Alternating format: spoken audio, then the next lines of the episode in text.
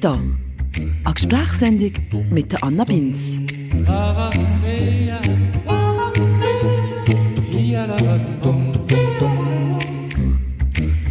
So, Deli, schön besinnlich auf die Weihnachtszeit her, habe ich heute recht Brocken von einem Thema für euch. Die meisten, die ich erzählt habe, über was ich in dieser Folge gerne reden würde, haben ähnlich reagiert. Nämlich so ein bisschen mit «Uff, wirklich? Wo du dort wirklich drin Anna? Das ist ein so ein schwieriges Thema.» Ja, es ist ein schwieriges Thema. Wir sind, glaube ich, alle zusammen ein bisschen verkrampft diesbezüglich. Vor allem seit dem 2017, wo die MeToo-Bewegung aufgekommen ist. Ich würde heute gerne über sexualisierte Gewalt, über sexuelle Übergriffe, über die komplizierten Grauzonen reden, die da manchmal aufkommen, wenn Menschen in sexueller Hinsicht miteinander in Kontakt treten. Und ich glaube, ich habe die perfekte Gesprächspartnerin gefunden dafür. Die Amea Löffler nämlich. Die Amea arbeitet für das Projekt Ja, Nein, Vielleicht. Habe ich auch noch nicht kennt bis vor kurzem. Ja, Nein, Vielleicht bietet Workshops an in der ganzen Schweiz für Jugendliche rund um das ganze Thema Konsens, Prävention von sexuellen Übergriffen. Wie treten wir miteinander in sexuellen Kontakt, ohne dass irgendwelche Übergriffe passieren? Super spannend, wie ich gefunden habe. Und darum wollte ich dann natürlich gerade am Anfang von dem Gespräch auch noch mal ein bisschen mehr über das Projekt wissen. Legen wir los.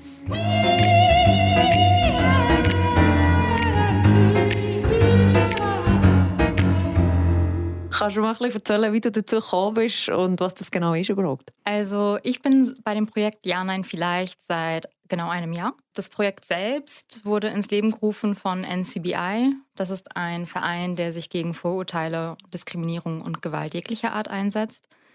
Und dort sind über die letzten Jahre einfach immer wieder, ist immer wieder aufgefallen, dass Grenzverletzungen und auch Übergriffe unter Jugendlichen wichtiges Thema waren. Dann kam 2012 eine Studie raus, die Jugendliche in der Schweiz befragt hat zu Erfahrungen mit sexuellen Übergriffen.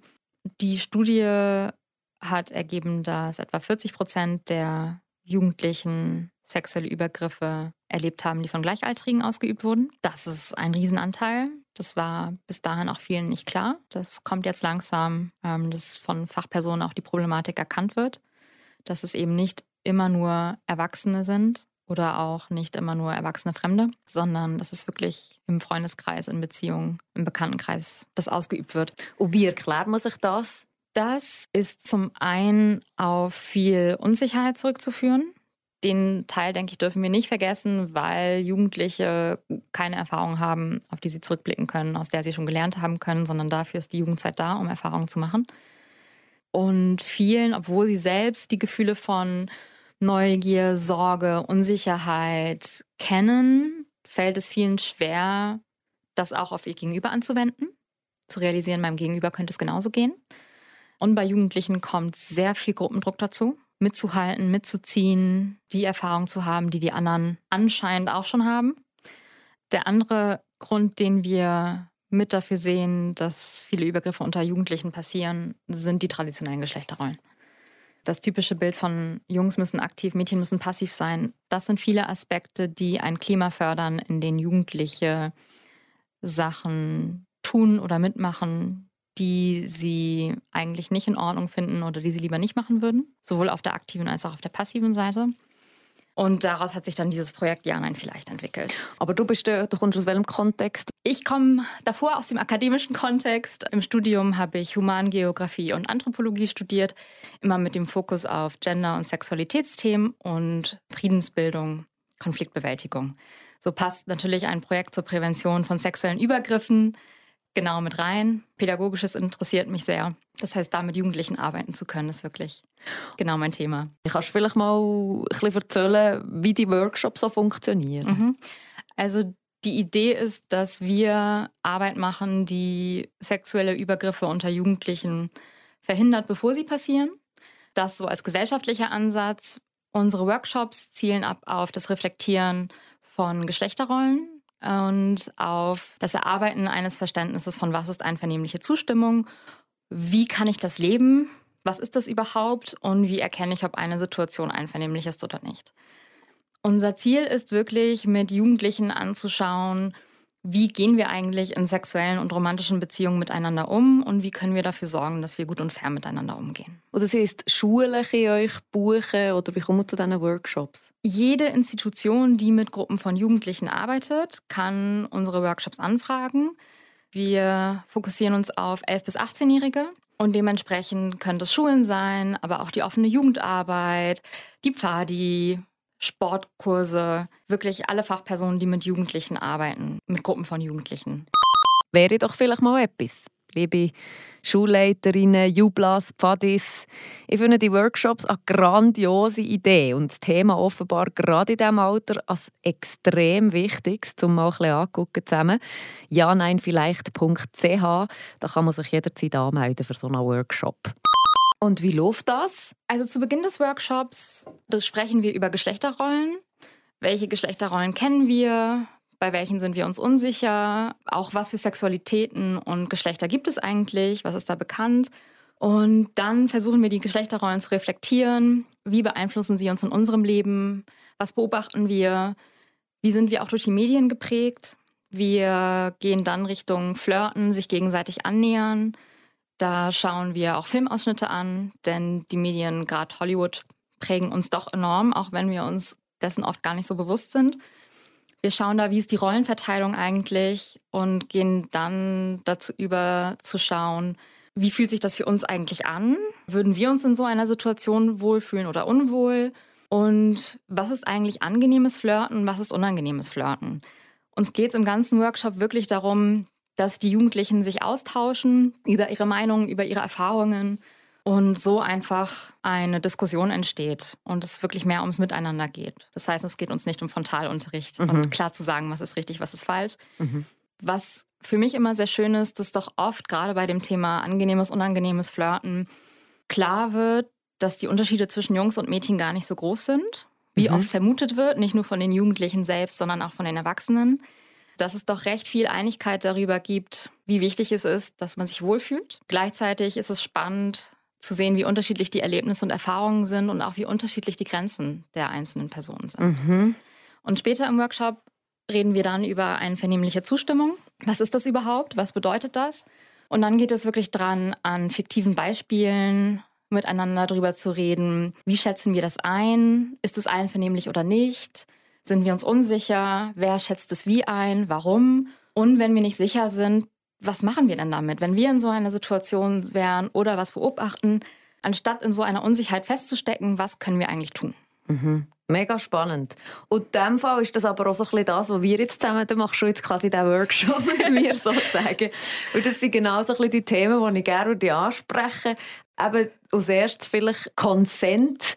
Äh, was ist das deutsche Zustimmung einfach? oder einvernehmliche Zustimmung, Zustimmung, einvernehmliche Zustimmung, einvernehmliches Verständnis. Es gibt unterschiedliche Begriffe. Auch Konsens wird inzwischen viel verwendet. Mhm. Bedeutet im Endeffekt alles das Gleiche. Es geht darum, dass alle Beteiligten für eine Situation, eine Aktivität dieser zustimmen. Das heißt, das machen wollen. Und einvernehmliche Zustimmung muss freiwillig sein. Das heißt, unter Zwang oder Druck gilt ein Ja oder ein Zeichen der Zustimmung nicht mehr zur einvernehmlichen Zustimmung. Ich muss die Möglichkeit haben, mich auch umentscheiden zu können. Und natürlich, wenn ich unter Drogen oder Alkohol stehe, dann bin ich gar nicht in einer Verfassung, zustimmen zu können. Das heißt, auch das fällt nicht unter einvernehmliche Zustimmung. Das heißt, wenn man alkoholisiert ist, darf man gar nicht mehr in Kontakt treten miteinander sozusagen. Das ist nicht, was wir kommunizieren. Tatsächlich heißt unser Projekt Ja, Nein, Vielleicht. Ganz mhm. bewusst fokussieren wir uns auf das Vielleicht. Da geht es darum, Ja sind ganz klar einvernehmliche Situationen, Nein ganz klar uneinvernehmlich. Und vielleicht, ja, vielleicht. Ich weiß es nicht. Unsicherheit. Woran erkenne ich das? Im Beispiel vom Alkohol, wenn eine Person dermaßen alkoholisiert ist, dass sie bewusstlos ist, dann ist es ein ganz klares Nein. Das mhm. kann nicht einvernehmlich sein. Jemand, der bewusstlos ist, kann weder zustimmen noch ablehnen. Das zum Beispiel ist ein Fall, der sehr klar ist.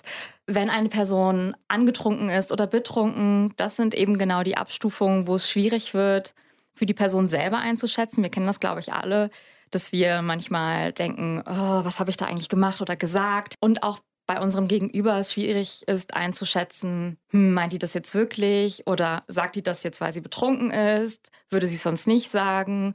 Wie sehr entscheidet die Person eigentlich gerade noch über das, was sie tut? Das sind schwierige Situationen, aber weil sie schwierig sind, heißt es nicht, dass wir uns nicht damit auseinandersetzen sollen, sondern gerade wenn sie schwierig sind, müssen wir wirklich auf uns und auf unser Gegenüber achten. Wie gehen wir damit um, damit sich die andere Person nicht im Nachhinein schlecht damit fühlt? Also es geht nicht darum, vielleicht Situationen zu vermeiden, sondern die sind okay. Aber man soll sie aus das wahrnehmen. So. Es geht darum, vielleicht Situationen wahrzunehmen und zu überlegen, was mache ich damit. Was wichtig ist, ist, dass wir nicht in einer Vielleicht-Situation bleiben und in Kauf nehmen, dass wir die Grenzen einer anderen Person überschreiten oder dass unsere eigenen Grenzen überschritten werden. Entweder kann ich versuchen, die Vielleicht-Situation in eine Ja-Situation umzuwandeln, sie einvernehmlich zu machen, oder ich breche sie ab. Mhm. Also es geht vor allem um Sensibilisierung genau. auf was geht überhaupt ab jetzt gerade in der, in der Situation. Genau. Und genau das ist doch aber unter Einfluss von Alkohol bedeutend schwieriger, als wenn man nüchtern ist. Darum ist mir die Anmerkung von der Amea jetzt im Nachhinein gleich auch noch so ein bisschen blüben, dass einvernehmliche Zustimmung unter Alkohol eh schwierig ist zu erreichen. Und wenn man sich jetzt mal überlegt, wie viel Geflirten und auch sexueller Kontakt zwischen Menschen unter Alkoholeinfluss passiert, ja, der erstaunt es irgendwie nicht, dass da auch ein Haufen nicht so Stimmiges passiert. Und da finde ich eben gerade die Grauzone mega spannend. Zum Beispiel muss das Ja gegen ein ausgesprochenes Ja sein? Oder kann man Zustimmung auch nonverbal kommunizieren? Zustimmung kann auf ganz unterschiedliche Arten kommuniziert werden. Wir kommunizieren nie nur mit Worten. Mimik, Gestik, Körpersprache gehören alle mit dazu. Und es ist wichtig, finde ich, auch in der Debatte, die jetzt viel in der Gesellschaft ähm, geführt wird zum Thema Sexualstrafrecht, Reform. Ja heißt ja, nein heißt nein. Mir ist es wichtig, dass klar ist, es geht nicht nur ums ausgesprochene Wort. Es geht vor allem um den Inhalt ja, Inhalt nein, das zu kommunizieren. Und zwar nicht nur wir selber zu kommunizieren, sondern wirklich hinzuhören, was kommuniziert denn mein Gegenüber. Weshalb es mir wichtig ist, nicht beim verbalen Ja so zu bleiben, ist, dass es Situationen gibt, wo ein Ja gesagt wird, es aber definitiv nicht einvernehmlich ist. Mhm. Wenn ich in einer Situation bin, in der ich Angst habe, was passiert, wenn ich Nein sage, dann fragt mich vielleicht eine Person, ob ich bei etwas mitmachen möchte und ich sage Ja, weil ich keine andere Wahl habe oder weil ich fürchte, wenn ich nicht Ja sage, passiert mir noch was Schlimmeres. Dann wurde das Ja gesagt, aber es ist eher ein Zeichen, dass es irgendwas wirklich falsch ist mit der Situation.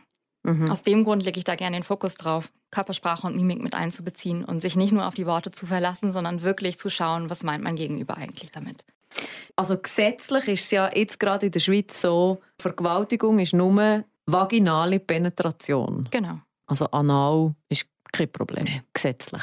Genau. Und was jetzt die Nummer Ja heisst, Ja-Kampagne will, wenn keine Zustimmung da ist, dass es dann schon Ver Vergewaltigung genau. ist. Das Ziel der Ja heißt Ja-Kampagne ist, dass Sex ohne Zustimmung per se Vergewaltigung ist.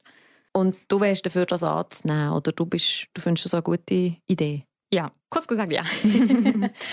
ich bin für eine Veränderung des Sexualstrafrechts. Das ganz Grundlegende ist, dass es unter aktuellem Recht scheint es nicht möglich zu sein, dass Jungs und Männer vergewaltigt werden. Das stimmt so einfach nicht. Auch da, Sprache hat Macht. Es ist wichtig, dass Jungs und Männer über ihre Erlebnisse sprechen können, dass sie Sprache dafür finden und dass das nicht abgetan wird als irgendein körperlicher Übergriff, wurde halt mal angefasst. Davon abgesehen gibt es sehr viele unterschiedliche sexuelle Akte, die auch mit einbezogen werden müssen. Ich finde, es ist wichtig, dass wir nicht nur über Sex sprechen, wenn wir von Penis und Scheide sprechen oder in dem Fall der Definition beim Sexualstrafrecht von irgendeinem Objekt penetrativ in der Scheide, sondern dass wir wirklich drüber sprechen, was ist Sex eigentlich, was gehört alles dazu, was ist sexuell, was ist sexualisiert. Das heißt, unter dem Aspekt finde ich es wichtig, da das Strafrecht zu reformieren. Was mir bei dem Thema wichtig ist, ist, dass momentan der Fokus so sehr auf dem Nein heißt Nein liegt, dass der Eindruck entsteht, ein klares Nein ausgesprochen, das ist der Maßstab. Wenn ich etwas mache und eine Person sagt Nein, dann muss ich darauf hören. Dann will sie es nicht. Solange die Person nicht klar Nein sagt, weiß ich aber gar nicht, ob sie es will oder nicht. Dann will sie es wahrscheinlich. Das ist problematisch. Das ist eine Haltung, die ignoriert, dass Ablehnung auch nonverbal ausgedrückt werden kann, dass auch ein mm, ich glaube nicht auch als Nein zählt, dass es Situationen gibt, in denen Betroffene nicht Nein sagen können, dass sich so viel Druck und Zwang ausüben kann, dass Menschen überhaupt nichts mehr machen können. Ein Nein ist auch eine sehr aktive Handlung. Viele Betroffene, die sexualisierte Gewalt erleben, werden handlungsunfähig. Völlig überfordert, traumatisiert. Ich weiß gar nicht, was ich tun kann und soll in dieser Situation. Ich fühle mich wie gefangen, ich kann gar nichts machen. Das ist kein Nein per Definition. Es ist keine Ablehnung per Definition. Dazu liegen bei einem sexuellen Akt ist keine Ablehnung per Definition, aber es ist keine Zustimmung. Dahingehend zu sagen, es braucht die Zustimmung, egal wie viele Leute bei einer sexuellen Handlung involviert sind, alle müssen das wollen können. Alle müssen ausdrücken drücken können, dass sie es wollen, auf welche Art auch immer. Und alle müssen aber auch ganz einfach ausdrücken können, wenn sie irgendwas davon nicht gar nicht wollen, nicht mehr wollen, so nicht wollen. Das ist das, was für mich das Wesentliche ist. Ja heißt ja, vereinfacht es in dem Sinne zu sehr für mich. Der Spruch ist wirksam und es ist wichtig, dass wir darüber diskutieren. Für mich steckt aber all das hinter dieser Bewegung zum nur Ja heißt Ja.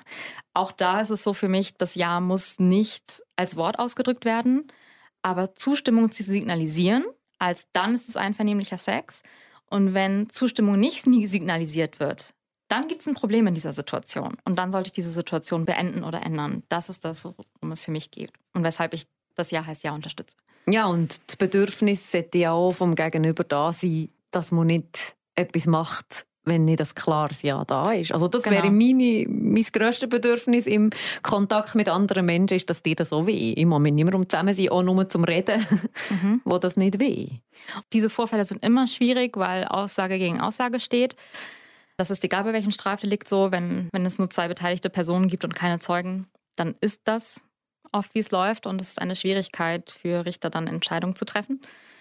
Was es aber sowohl für die Menschen, die im juristischen Bereich arbeiten, als auch gesellschaftlich signalisiert, ist eine Veränderung von alles ist in Ordnung, solange kein Nein kommt und solange keine klare Ablehnung kommt, hinzu nichts ist in Ordnung, solange es keine Zustimmung gibt. Mhm.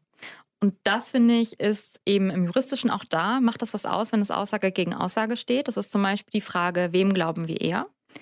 Glauben wir prinzipiell einer Partei nicht und einer Partei schon? Wir sind immer noch an dem Punkt in der Gesellschaft, dass wir 35 Frauen, die einen Mann der sexuellen Gewalt beschuldigen, nicht glauben. Aber wenn dieser eine Mann sagt, er hätte es nicht gemacht, ihm glauben, das ist noch die Realität. Das heißt, dieses Aussage gegen Aussage, das ist, wie es momentan funktioniert, aber bewerten tun wir es ganz anders. Wir werten Aussage gegen Aussage nicht gleich. Wir geben einem mehr Gewicht und werten die andere Aussage ab. Auch da wäre es eine Verschiebung. Und im Individuellen, denke ich, wie wir persönlich Beziehungen leben, würde es einfach unser Verständnis ändern zu, was wollen wir eigentlich von Sex? Was wollen wir vom Gegenüber? Und wie erreichen wir das, ohne Grenzen zu überschreiten? Mhm. Mhm. Stellen wir jetzt zwei 14-Jährige vor, die sich verliebt haben und das erste Mal daheim sind und ein bisschen anfangen machen. Und dann gibt es irgendwie richtig äh, Geschlechtsverkehr und beide wissen nicht, für beide ist es vielleicht das erste Mal. Beide wissen nicht, was sie will. Beide haben vielleicht Sachen gesehen im Fernsehen, Pornos, Liebesfilme, was so ging. Und nein, müssen sich die irgendwie finden und müssen herausfinden, was ist meine Grenze, was ist deine Grenze. Aber sie, sie wissen ja nicht, was das alles ist, wie sich das alles anfühlt. Mhm. Das ist eine enorm schwierige Situation, ja. Ich erinnere mich auch selber daran, als Jugendliche teilweise sehr verunsichert zu sein. Ich war zum Beispiel ganz typisch Stereotyp-Mädchen. Ich fand es sehr schwierig zu wissen, was ich will. Und selbst wenn ich eine Idee hatte, wie ich das ausdrücken kann und soll, und war ganz froh, wenn die andere Person so wirkte, als wüsste sie, was sie tut. Mhm. Das hat mich sehr entspannt. Mhm. Wenn ich hingegen gefragt wurde, Initiative zu ergreifen, was will ich, dann war ich total verunsichert und dachte, ich weiß es gar nicht. Genau. Machst du vielleicht einfach. Ich Mhm. sag's uns schon. Mhm. Das ist natürlich total schade. Und das ist auch wieder, das zu entlernen und anders zu lernen, das ist ein enormer Prozess. Mhm. Ich denke, gerade Jugendlichen jetzt so, wie du in deinem Beispiel genannt hast, alles, was mit Sex zu tun hat, ist etwas, was Jugendliche zum ersten Mal in ihrem Leben machen. Es ist recht unterschiedlich, wie sie damit in Kontakt kommen, wie viel sie woher wissen, glauben zu wissen und es dann ausprobieren, selber miteinander. Natürlich gibt es keinen Ablaufplan und es gibt kein Geheimrezept mit drei Punkten und wenn man die befolgt, dann klappt es mit allen immer. Ich denke, gerade da ist eben das Wichtige, den Mut und das Selbstbewusstsein zu haben, ausprobieren zu dürfen, austesten zu können, womit fühle ich mich wohl, was gefällt mir, mag ich das, hm, nicht so richtig, lieber was anderes und wirklich Alternativen zu haben. Wegkommen von dieser Idee, jetzt haben wir Sex, das ist mein Verständnis von Sex und wenn wir jetzt anfangen, dann müssen wir das auch durchziehen. Das ist fatal. Mhm. Das heißt, das gegenseitige Neugierig sein, miteinander ausprobieren, das ist was total Schönes. Und auch nur durchs Ausprobieren können wir selber erfahren und lernen, was uns eigentlich gefällt und was nicht. Und damit auch unsere Grenzen erfahren und erkennen und stärken. Dafür braucht es eben die Basis von gegenseitigem Vertrauen und auch Vertrauen in mich selbst. Ich darf Ja sagen, ich darf Nein sagen. Ich darf sagen, hm, das ist okay, aber nicht so toll. Lassen wir es wieder. Alternativen zu haben, halte ich für sehr, sehr wichtig. Also ich glaube, das ist ja wirklich einer der zentralsten Punkte und wo ich mir selber ehrlich gesagt auch ein bisschen verwünsche, dass ich das heute noch drin habe, dass man Sex nicht in der Mitte darf unterbrechen Ja. Das ist so, ich weiß nicht, wo, wo ich das gelernt habe, aber ich habe so das Gefühl, wenn ich schon so weit gegangen bin mit dem Nama jetzt in meinem Fall, dass wir zusammen nackt im Bett liegen, dann habe ich eigentlich nicht mehr die Option zu sagen, für mich stimmt es jetzt nicht mehr. Und dass das eben nicht so ist, ist ja, glaube ich, etwas vom Wichtigsten, oder? Zum Jugendlichen mitgeben. Also du darfst jederzeit, in jedem Moment von, von einer sexuellen Begegnung sagen, jetzt ist fertig. Genau. Für mich. Mhm. Das ist wirklich wesentlich und total schwierig. Horror, Wir ja. lernen es ganz anders. Wir Mhm. lernen auch eine ganz kleine Definition von was ist Sex und Mhm. sprechen kaum über andere Sachen. Und dieses Entweder-Oder, ganz oder gar nicht. Das führt natürlich auch zu vielen Situationen, wo sich Menschen unwohl fühlen oder auch verlernen, auf ihr Bauchgefühl zu hören, weil das Bauchgefühl nicht zu dem passt, weil es wir als normal erachten. Und das dann wieder zu erlernen, ist wirklich schwierig. Mir geht das genauso. Mhm. Aber ich denke, es ist wirklich wichtig, das auch immer wieder zu üben und wenn ich versuche, meine Grenze aufzuzeigen und sage, jetzt mag ich nicht mehr, es auszuhalten, wenn eine Person schlecht reagiert. Also negativ reagiert. Das kommt noch dazu, ja. Das kommt dazu. Und dafür braucht es, glaube ich, sehr viel Selbstbewusstsein, sehr viel Selbstvertrauen, zu sagen, ich halte das aus, wenn ich fühle, ich möchte das nicht mehr. Es muss nicht schrecklich sein, es muss keine grässliche, lebensbeeinflussende Gewalterfahrung sein, damit ich mich traue, für mich einzustehen, sondern es kann sein, ich habe jetzt die Lust verloren. Oder ich, ich möchte einfach nicht mehr oder nicht auf diese Art, fühlt sich nicht so gut an. Es reicht, wenn es sich nicht super anfühlt. Ich muss es nicht machen. Und ich finde, es ist viel leichter, das so zu leben, wenn ich mich austauschen kann mit anderen Leuten. Wenn Mhm. ich weiß, es geht nicht nur mir so. In Freundschaften, in Familie oder auch in den sozialen Medien zum Beispiel. Da wären wir wieder bei der MeToo-Debatte. Gerade die sozialen Medien schaffen da wirklich eine Plattform, um Erfahrungen auszutauschen. Und selbst wenn ich meine nicht reinstelle, doch von anderen lesen zu können, guck mal, das beschäftigt die auch. Mhm. Also das ist ja das, was bei mir am meisten die MeToo-Debatte ausgelöst hat, dass man wirklich mit Frauen halt wirklich, meistens waren es Frauen, gewesen, hat angefangen zu diskutieren und auch wie auch die verschiedenen Grenzen gemerkt hat. Also es war noch interessant für mich auch zu sehen, dass die Generation von meinen Eltern die Frauen viel krassere Übergriffe, die nicht in meiner Generation und die, die jetzt 16, 20 sind, noch einmal mehr se- sensibilisiert sind, also dass die Sensibilität auch zunimmt. Und das ist ja Mhm. eigentlich ein gutes Zeichen. Das Also finde ich auch. meine Eltern sagen bei ganz vielen Sachen noch so, aha, ja, wenn die Chef dir beim Geschäftsessen die Hand zwischen B hat, ja, ja, das kommt halt vor als Sekretärin, so ein so. Und bei mir ist eben noch so, dass ja, man darf einen Mann nicht unterbrechen während dem Sex. Wenn du ja gesagt hast, musst du durchziehen. Genau. Wo jetzt wahrscheinlich eine 16-jährige aufgeklärte Frau mir würde sagen, sicher nicht, oder? Hoffentlich. Hoffentlich, ja. Und Männer und Jungs eben auch, oder? Ja. Weil im Endeffekt ist es ja egal, mit wem ich, äh, wen ich als meinen sexuellen Partner auswähle. beide sollen es genießen. Mhm. Oder? Ich finde, auch da ist der Fokus wichtig, wie wollen wir eigentlich Sexualität leben? Positiv, sodass wir uns wohlfühlen. Ich persönlich möchte gar nicht mit jemandem sexuell aktiv sein, wenn ich mir nicht sicher bin, dass die Person Spaß daran hat. Mhm. Dann lasse ich es lieber. Mhm. Und es gibt ja auch andere Arten, Zeit miteinander zu verbringen. Ich finde es auch wichtig, den Fokus darauf zu legen, wie leben wir denn positive Sexualität? Mhm. Wie bekommen wir das, was wir aus Sexualität eigentlich haben wollen? Wie bereichert das unser Leben? Mhm. Anstatt ein Gefahrenfeld zu sein, voller Unsicherheit und schlechter Erfahrungen. Mhm. Es geht ja auch anders, aber das muss geübt werden. Lieber Gruß an der Stelle alle die unter euch, die beim Thema MeToo auch so ein bisschen eine Opferrolle kriegen und so ein bisschen finden, ich weiß ja nicht mehr, was ich alles darf. Fast auf einmal einfach alles übergriffig. Ich weiß gar nicht mehr, wie ich mich verhalten soll. Eigentlich ist es doch aber recht klar. Ich nehme jetzt einfach mal an, oder hoffe ganz, ganz fest, dass das Ziel von jeder von unseren Annäherungen mit einer anderen Person, egal welcher Art, ist, dass die das auch cool findet, dass die andere Person das auch will, auch Lust hat, sich mir anzunähern. Und wenn man merkt, dass das nicht der Fall ist, dann ist es ja eigentlich auch für mich nicht mehr lustig und dann muss es halt sein. Was mir extrem geholfen hat, ist ein Video, das ich kürzlich gesehen habe, bei diesen 16 Tagen äh, gegen Gewalt an Frauen. ist irgendein Video gepostet mit der Pizza, mit dem Pizzaessen. So, kennst du das? Das habe ich noch nicht Dass man gesehen. wie Sex so sieht, wie zusammen etwas essen. Und ja. dann ist es wie so, zuerst mal, was bestellen wir, auf was hast du Lust, auf was habe ich Lust. Komm, wir bestellen Pizza, was willst du drauf? Salami, Schinken, Mozzarella. Dass man sich dort wie schon einigt, was kommt drauf. Dann bestellt man Pizza, dann isst man die und dann fragt man während dem Essen, ist es okay, findest du es fein? Und man kann vor allem, ganz wichtig, auch nach drei Bissen Pizza sagen, es ist grusig, man kann nicht fertig essen und man lässt die Pizza sein.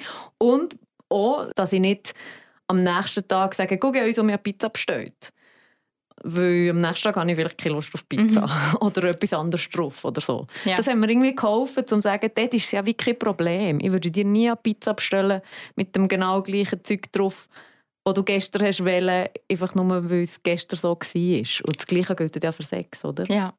Es gibt so viele Beispiele im Alltag, wo wir es ganz anders leben und alles, was mit Sex zu tun hat, behandeln wir ganz anders. Als wäre es eine ganz andere Kategorie, als hätte es mit dem alltäglichen Leben nichts zu tun und als gelten da andere Regeln. Ich finde das völlig absurd. Ähm, Gerade einvernehmliche Zustimmung leben wir jeden Tag. In der Familie, mit Freunden. Wenn ich es gewöhnt bin, dass meine beste Freundin und ich uns jedes Mal umarmen, wenn wir uns treffen und einmal umarmt sie mich dann nicht zur Begrüßung, dann kann sich das seltsam für mich anfühlen. Kann ich denken, was ist denn jetzt los mit ihr? Warum will sie denn nicht? Und auch da ist die Frage, wie gehe ich damit um? Wie kommunizieren wir da miteinander? Sage ich, jetzt stell dich mal nicht so an und hallo, wir können uns ja wohl umarmen, wir sind schließlich Freundinnen. Mhm. Oder sage ich, hey, mir ist aufgefallen, heute war dir nicht danach, sonst schon, ist irgendwas los? Hat es eine Bedeutung? Auch das sind Sachen, wie gehe ich eigentlich mit Zurückweisung um? Mhm. Und äh, genau wie mit dem Pizzaessen, wir tauschen uns drüber aus, wir fragen mal nach, wir beobachten einfach, wir hören zu. Und so entwickelt sich das dann. Und beim Sex könnte und sollte es genauso sein. Mhm. Aber dass man dort ein das Drama auch ein bisschen rausnimmt. Dass, ja. einfach, dass man es sieht wie Pizza essen, vielleicht sogar. Ja. Es ist halt eine gemeinsame Aktivität. Ja. Ja. Wie so vieles andere auch. Ja. Du hast gesehen, Flirten ist auch ein grosses Thema in diesen Workshops. Ja. Und das finde ich auch ein riesiges Thema, weil Flirten ist eigentlich ja ging eine kleine Grenzüberschreitung im Kleinen. So. Also man nähert sich an, dann gucken wir, ob etwas kommt und manchmal gehen wir vielleicht einen Schritt zu weit. Also, oder wie geht er das Thema an mit den Jugendlichen? Ich stimme dir zu, Flirten ist ein Austesten von Grenzen. Flirten ist aufregend. Viele wollen, dass Flirten aufregend ist und nicht langweilig. Mhm. Da ist auch wieder die Frage, was macht es denn zu langweilig? Was macht es zu aufregend? Was ist der Nervenkitzel dabei? Was macht mir Spaß? Ich finde wichtig, dass Flirten etwas Gegenseitiges ist. Ein Anmachspruch, der nicht erwidert wird oder wo kein positiver Kontakt von der anderen Person kommt, ist kein Flirt. Versuchter Flirt vielleicht. Aber es ist nicht die Aktivität Flirten. Und ja, Grenzen austesten gehört dazu. Ich finde aber wichtig, wenn ich mich in eine Situation begebe, in der ich Grenzen austeste, auch bei einer anderen Person, dass ich eben mir klar bin, es kann sein, dass ich der Person damit zu nahe trete. Was ist die Konsequenz daraus? Wenn ich aufmerksam bin und das bemerke, dann lasse ich es. Also auch da der Fokus auf das vis wie kommt das an, wie reagiert die Person genau. auf das, was ich da aussende. Mhm. Und ich denke auch da, mir persönlich und auch eigentlich alle Leute, die ich kenne, flirten macht dann Spaß, wenn es gegenseitig ist. Mhm. Klar, ja. Sehr gut. oh, Beatles oder Stones? Herzlichen Gruß an meinen Papa. Die Beatles, ganz okay. klar. Bist du so sozialisiert gekommen, dem Fall mit den Beatles? Ja, mein Papa hat als Schüler ein Interview mit den Beatles geführt oh. für die ah. Schülerzeitung, denn ich komme aus Hamburg in Norddeutschland und da haben die Beatles einen ihrer großen Starts hingelegt. Krass. Deswegen. Und mein Vater heißt Paul und dann Paul und Paul, das ist äh, oh wichtiger Teil unserer Familiengeschichte. Okay, ja, krass. wow. Das ist der ganz große Stolz. Ich bin sprachlos. Etwas, was ich noch ein riesiges Thema finde, die verschiedenen Toleranzgrenzen. Es gibt Sachen, die sind für mich klarer Übergriff und dort habe ich auch keine Probleme damit. Aber es gibt Sachen, wo ich merke, dass ich im Vergleich mit anderen zum Beispiel viel sensibler reagiere auf Kommentare. Wenn ich Gäste habe, Interviewgäste im Radio, wenn sie mir sagen, ah, so eine schöne Frau, jetzt sehe ich endlich das Gesicht von der Stimme, dann ist das für mich je nachdem nicht okay.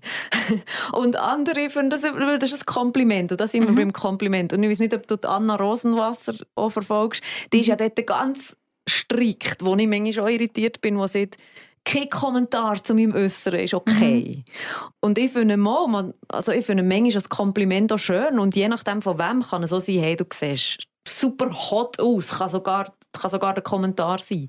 Aber je nach Kontext ist für mich einfach schon nur ein Kommentar zu meinem Äußeren in einem beruflichen Kontext, wo es nicht um mir als Frau, aus, aus mein Äußerlichen geht, finde ich schon wie nicht okay. Aber mhm. dort gibt es ja wie keine Also ja, ich weiß nicht, wie mit dem umzugehen. So.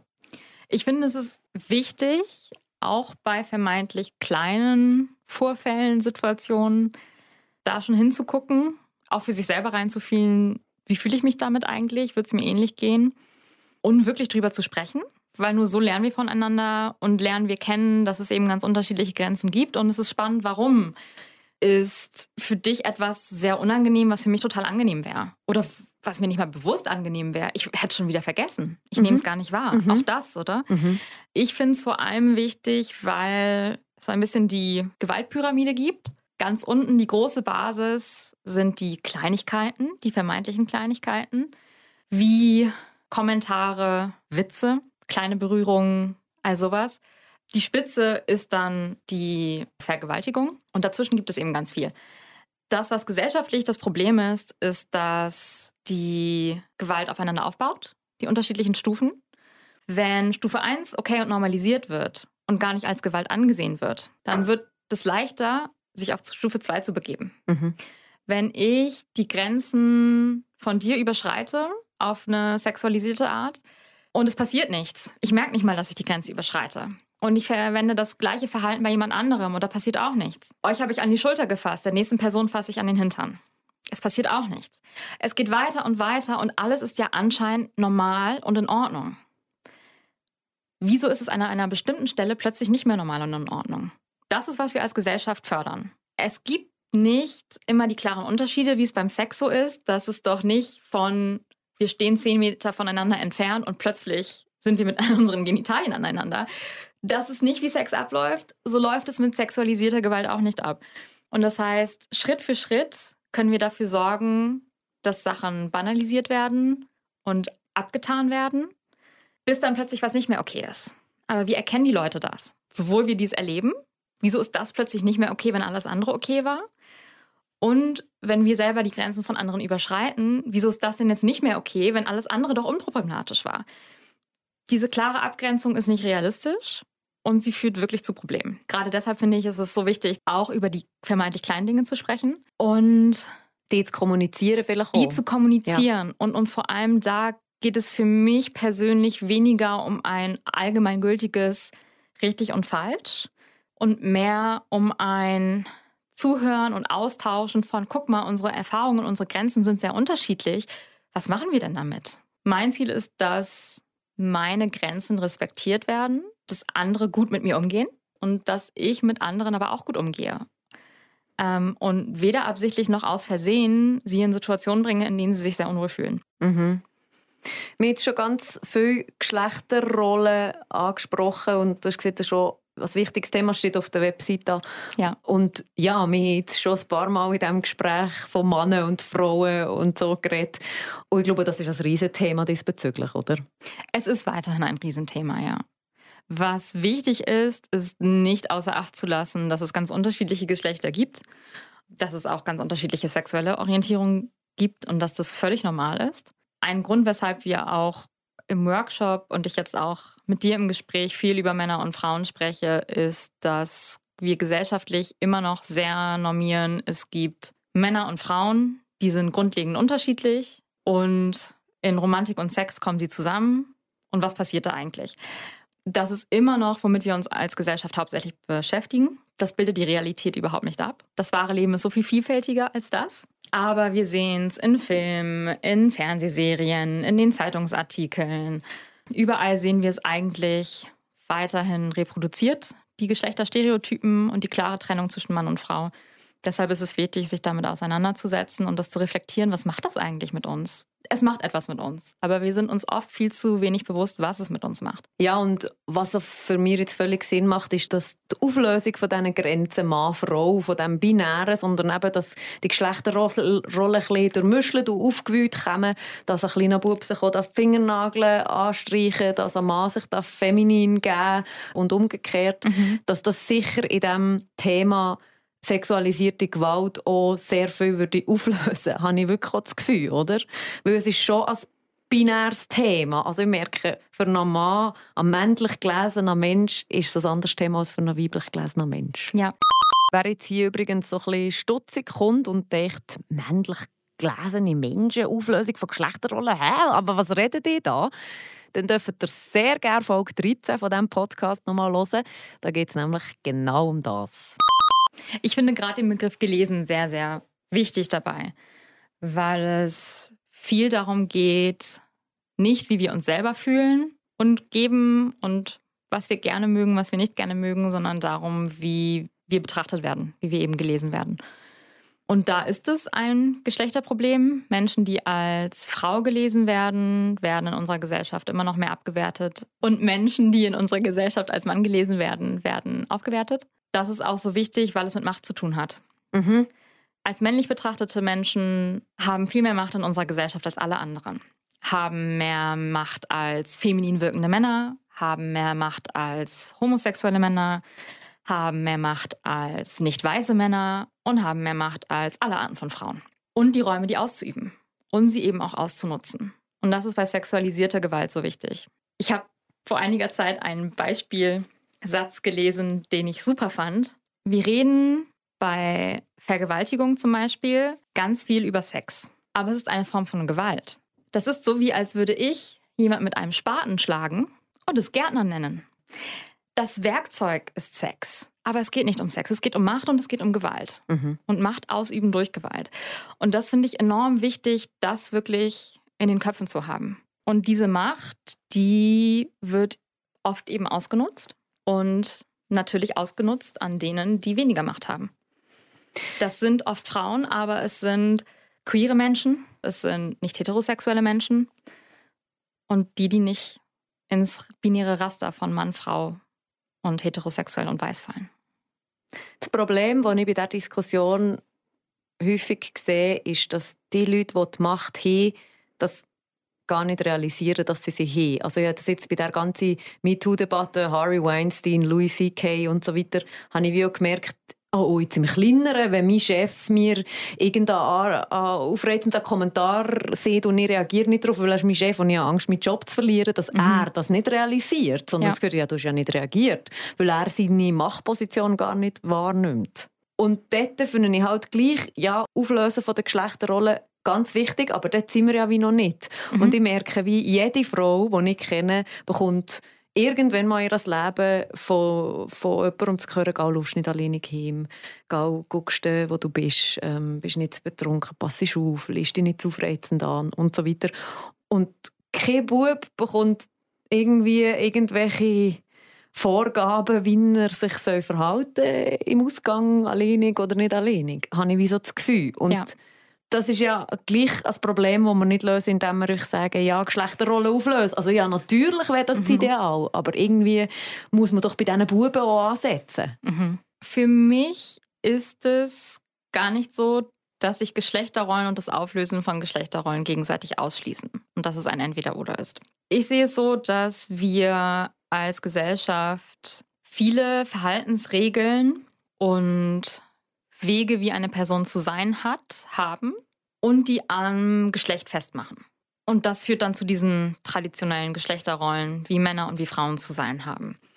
Ich finde, es ist wichtig, dass wir insofern umdenken, Menschen mehr als Persönlichkeiten mit Charakterinteressen, Vorlieben zu sehen und sie dafür zu nehmen als Mensch und weniger als so siehst du aus und deshalb weiß ich, wer du bist. Mhm. Ohne zu fragen, ohne zuzuhören und basierend auf meinen Annahmen behandle ich dich. Egal wie du behandelt werden möchtest, egal wie du dich selber fühlst. Das ist das, was ich an Geschlechterrollen problematisch finde. Mhm. Und was allgemein an Vorurteilen so problematisch ist und an Stereotypen. Denn die gibt es nicht nur in Bezug auf Geschlecht.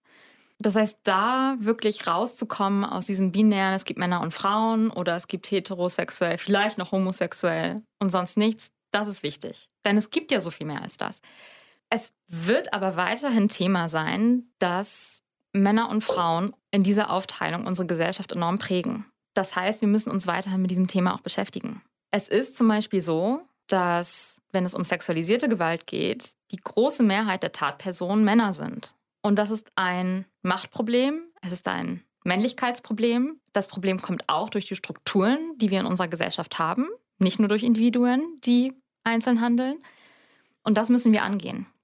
Genau, ich habe so das Gefühl, es ist das Gleiche wie im Thema Rassismus, dass es wichtig ist, dass man sich als, als weisse Person damit auseinandersetzt mit seinem Privileg und sich dem bewusst ist dort funktioniert es ja auch nicht mit sagen, ich sehe keine Farbe mehr, wir sind alle gleich. Ich sehe keine Hautfarbe mehr. Und das Gleiche gar nicht. Das Gefühl ist auch hier das Thema. Also, die Geschlechterrollen auflösen ist wie Schritt zwei. Schritt eins ist, dass ich meinem Sohn, meinem Wissen, männlich gelesenen Sohn, wo, wo sich wahrscheinlich auch cis so fühlt, dass ich dem aber auch in unserer heutigen Gesellschaft vermittle, dass er an einem Patriarchat lebt, wo er oben ist, mhm. dass er Macht hat und dass das mit gewissen Verantwortungen auch daherkommt, oder? Und mhm. das passiert wie nicht. Bei vielen, habe ich das Gefühl. Ich sehe es als ein ganz großes Problem, dass wir in unserer Gesellschaft Leute haben, die Macht haben. Und in unserer Gesellschaft haben wir Leute, die Verantwortung tragen. Und das sind nicht dieselben. Es ist ein Fakt, dass weiße Menschen mehr Macht haben als nicht weiße. Aber die Verantwortung für diese Konsequenzen der Machtausübung, die tragen nicht die Weißen. Und die Frage ist, kann ich und soll ich, muss ich vielleicht auch moralisch Verantwortung übernehmen. Vielleicht kann ich durchs Leben gehen, ohne Verantwortung zu übernehmen, aber vielleicht kann und sollte ich es tun. Und mit sexualisierter Gewalt ist es genau das Gleiche. Männer haben viel mehr Macht als Frauen, aber die Verantwortung schreiben wir weiterhin Frauen zu. Wir fragen zum Beispiel ganz oft, warum bleiben Frauen in Beziehungen, in denen sie häusliche Gewalt erleben? Wir fragen kaum, warum üben Männer häusliche Gewalt aus? warum tun Männer ihren Frauen, die sie anscheinend angeblich lieben, Gewalt an? Warum tun sie das? Denn es passiert nicht einfach. Es, Gewalt wird angetan, Gewalt wird ausgeübt, ganz aktiv. Und das ist ein Beispiel dafür, wie die Verantwortung nicht bei den Leuten liegt, die die Macht haben. Ich denke, da ist es wirklich wichtig, sich auseinanderzusetzen und da überhaupt erstmal zu sensibilisieren, sich Gedanken drüber zu machen, zu sagen, aha, finde ich das auch? Ist das so? wie erlebe ich das, wo sehe ich das und wo habe ich vielleicht Macht, aber trage die Verantwortung nicht. Mhm. Ja, die eine, die ich auf Instagram ein bisschen verfolge, Lisa Christ, heisst sie, das ist eine Comedian.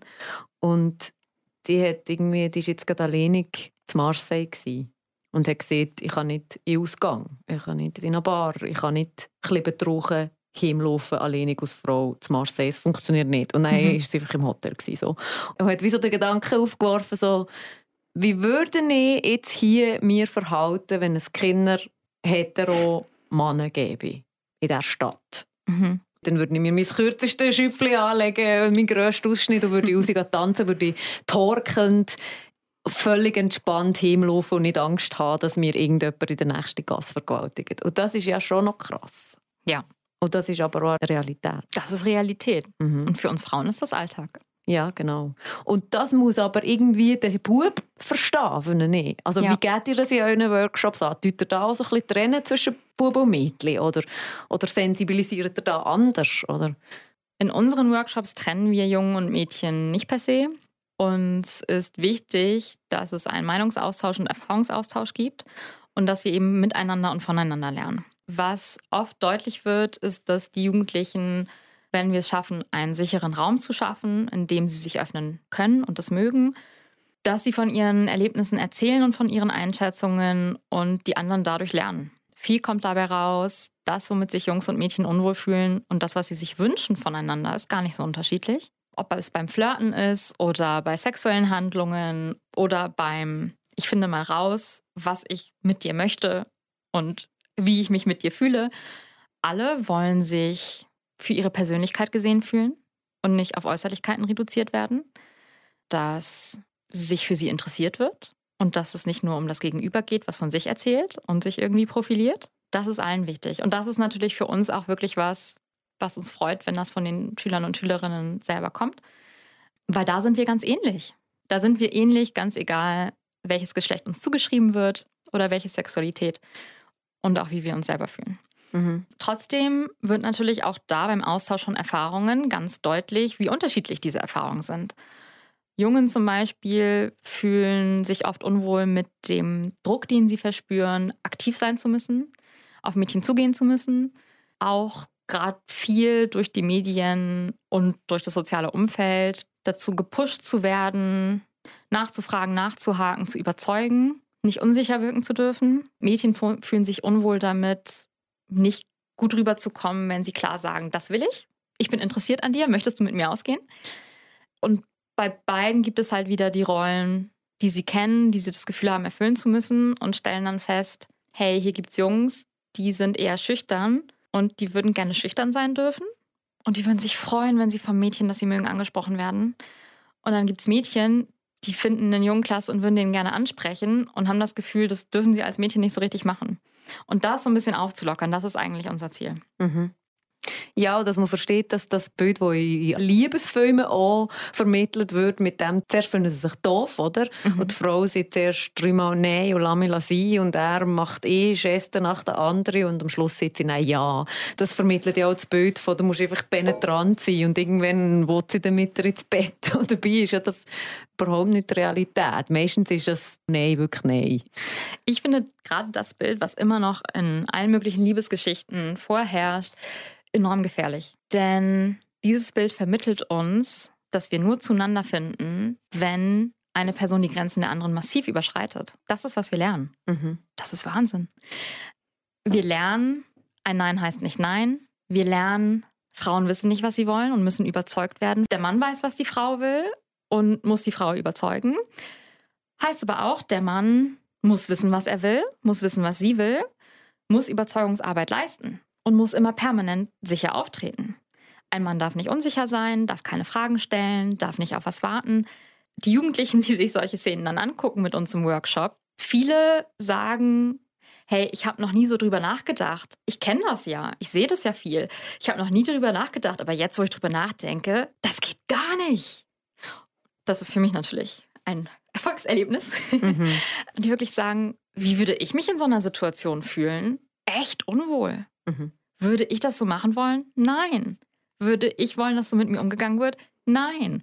Es gibt auch viele Jungs, die sagen, hey, es ist doch ein blödes Gefühl, wenn ich denke, sie will nicht so richtig und ich muss mich jetzt anstrengen, dass sie doch will. Also ich möchte ja auch gewählt werden als Junge. Und das möchte ich klar sehen können. Mhm. Und das heißt, das sind schon, da ist auch viel an Veränderungen, die passiert. Mhm. Und viele Jugendliche, die so auf sich selbst bezogen halt wirklich merken, ich würde gern anders handeln, als so, wie es mir vorgegeben wird. Ich spiele sehr gerne Halligalli übrigens. In welchen Situationen bist du eventuell ein bisschen zu nett? Passend auch zum Thema, oder? Mhm. Ich glaube, ich bin in öffentlichen Situationen zu nett in dem Sinne, dass ich es schwierig finde, mich zu äußern oder was zu sagen, so in Richtung Zivilcourage. Wenn ich mit irgendwem einem Verhalten nicht zufrieden bin, Es muss nicht mal was Dramatisches sein, aber irgendwas, wo ich finde, hey, das finde ich jetzt nicht richtig oder angebracht. Manchmal reagiere ich, aber reagiere da zu nett oder ich reagiere gar nicht. Was eigentlich mit Nettigkeit dann wenig zu tun hat, wenn es darum geht, für andere Leute einzustehen. Yep. Das ist bei mir auch so. Dass ich nicht kann im Moment sagen kann, wenn ich etwas für mich nicht okay finde, aber eben auch rassistische Kommentare bei Familienfest oder chauvinistische Witze, dass ich einfach manchmal sogar lächle und sage, mhm. ja, ja, haha. Und nein, heimgehen und sagen, weißt du, was die gesehen Und es nicht schaffen, im Moment sagen. Aber das ändere ich heute. Wunderbar. hey, es ist immer ein Versuch, oder? Ja. So gesehen das Schöne, es will in uns nie die Situation ausgehen, an denen wir das üben können. Und hast du jetzt in diesen Workshops oder schon gegeben und auch deine Erfahrung, die du schon gemacht hast, diesbezüglich das Gefühl, wir gehen in eine gute Richtung? Weil, eben, ich habe es schon gesagt, im Gespräch mit anderen Leuten habe ich schon gemerkt, über die Generationen ist jetzt viel passiert. Heute 20-Jährige, Jährige hat andere Sensibilität auf das Thema als heute 70-Jährige oder Jährige. Ich denke, es tut sich viel in eine positive Richtung. Die Menschen bringen einen unglaublichen Erfahrungsschatz mit sich. Wenn wir uns darüber austauschen und voneinander lernen, dann können wir ganz viel erreichen. Da hat sich auf jeden Fall viel getan und ist viel am Tun.